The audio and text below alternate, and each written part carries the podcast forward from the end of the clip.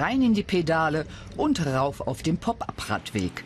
Diese neuen gelb markierten Fahrradstreifen haben in Berlin einiges in Bewegung gebracht.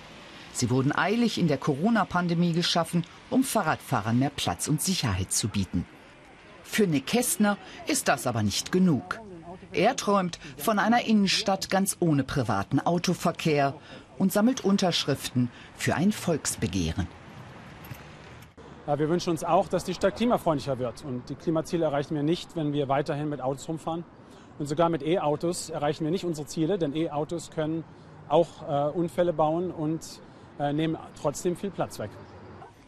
Sein Ziel, genug Unterschriften zusammenzubekommen, damit die Berliner am Tag der Bundestagswahl im September auch darüber abstimmen, ob sie Autos aus der Innenstadt verbannen wollen.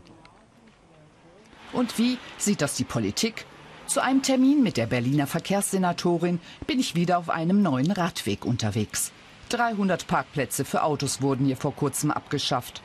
Und die grüne Verkehrssenatorin will die Mobilitätswende in Berlin noch weiter voranbringen.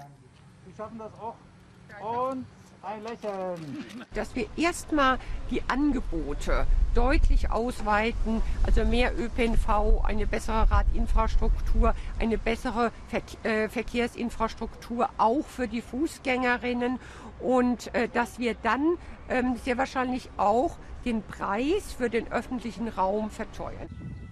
100 Kilometer Schnellradwege sind geplant, um die Berliner Innenstadt demnächst besser mit den Außenbezirken zu verbinden. Der Mobilitätsforscher Andreas Knie besitzt kein Fahrrad und kein Auto. Er bucht Bahnfahrten, Autos und Fahrräder mit dem Handy und fordert eine radikale Share-Strategie. Nur geteilte Mobilität stoppe den Flächenverbrauch, so sein Credo.